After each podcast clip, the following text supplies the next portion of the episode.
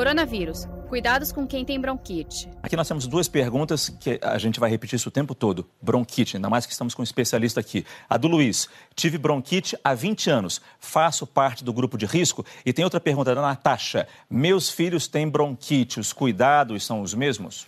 O paciente que apresenta tosse, crises de tosse, sibilância, falta de ar, de repetição e que é sensibilizado por um alérgeno, ele não tem bronquite ele tem asma.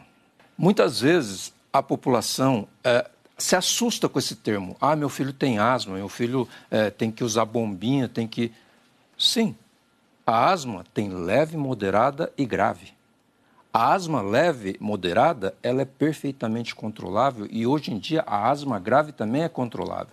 Então, vamos tomar cuidado com questão de conceito. Às vezes, é, é, muito comum nós estarmos orientando os pacientes com relação à asma e a pessoa é, se priva dessa orientação falando, não, meu filho não tem asma, meu filho tem bronquite.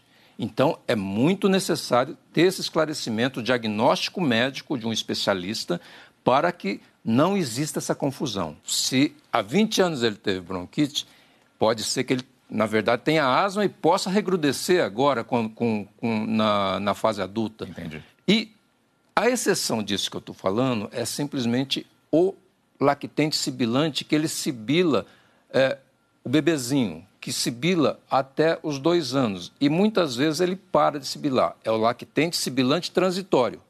E que depois é, esse paciente pode parar de sibilar, porque ele não tem mais infecção viral, ou ele pode continuar onde se fecha o diagnóstico de asma. Saiba mais em g1.com.br barra coronavírus.